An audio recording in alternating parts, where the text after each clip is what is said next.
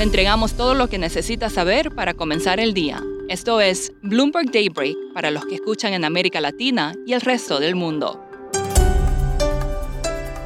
Buenos días y bienvenido a Daybreak en español. Es 29 de marzo de 2022. Soy Eduardo Thompson y estas son las noticias principales. Comenzaron las conversaciones entre Ucrania y Rusia en Estambul y el presidente turco Recep Tayyip Erdogan dijo a las delegaciones que espera buenas noticias. Ucrania quiere un acuerdo de cese al fuego, pero su objetivo mínimo es una mejora de la situación humanitaria. El país recuperó la ciudad de Irpin, al oeste de la capital, pero el presidente Zelensky dijo que la ciudad portuaria de Mariupol sigue bloqueada.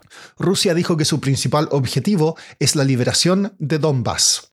Según la OPEP, todo está tranquilo. El cartel dijo que estabilizó el mercado petrolero y pidió a Estados Unidos que confíe en lo que está haciendo. Los Emiratos Árabes Unidos han hecho comentarios similares que sugieren que la OPEP más no ve la necesidad de acelerar los aumentos de producción.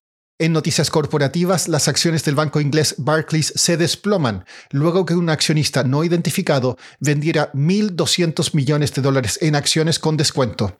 Esto ocurre después de que admitiera un error en una operación de venta de bonos. Uber está cerca de incluir taxis de San Francisco en su aplicación y el Departamento de Justicia de Estados Unidos respaldó un proyecto de ley del Senado que prohíbe a Amazon, Google y otras plataformas favorecer sus propios productos y servicios. En cuanto al coronavirus, el número de trabajadores que volvieron a la oficina en 10 de los distritos comerciales más grandes de Estados Unidos aumentó la semana pasada al 40% de los niveles previos a la pandemia. Shanghái aumentó las restricciones en el este de la ciudad. Pasando a América Latina, el presidente de Perú, Pedro Castillo, sobrevivió a la segunda moción de vacancia en cuatro meses. Tras ocho horas de debate, 55 de 128 legisladores votaron a favor de la vacancia, menos de los 87 necesarios. El presidente de Brasil, Jair Bolsonaro, ingresó a un hospital en Brasilia a última hora de ayer para realizarse exámenes tras sufrir molestias abdominales. Autoridades mexicanas dijeron que no encontraron evidencia de disparos o explosiones en el Aeropuerto Internacional de Cancún después de recibir reportes de disparos y estampidas de turistas. El Banco Central de Chile anunciará hoy su decisión de tasas de interés.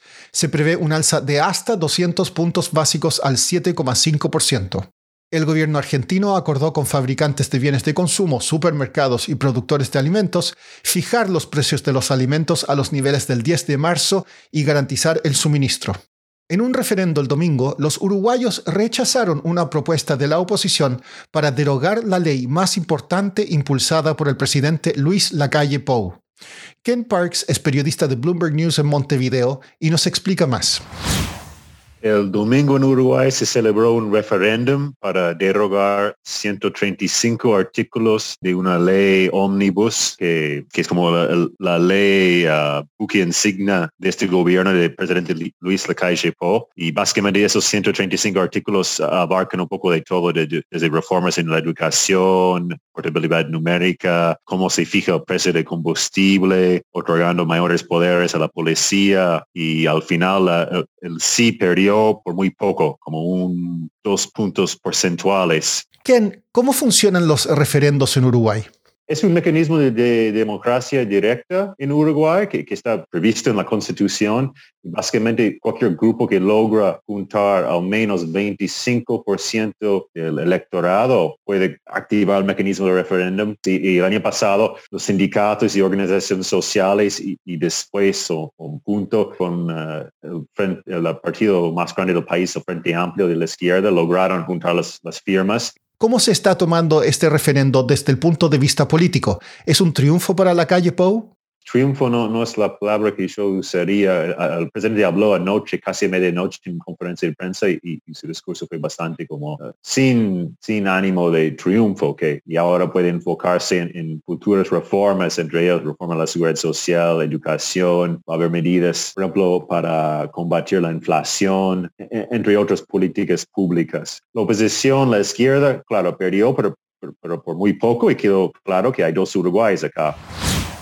Por último, el mercado del arte se recupera a niveles previos a la pandemia. Según Art Basel y UBS, las ventas en la industria subieron un 29% a 65.100 millones de dólares en 2021. Los mercados más grandes fueron Estados Unidos, China y el Reino Unido.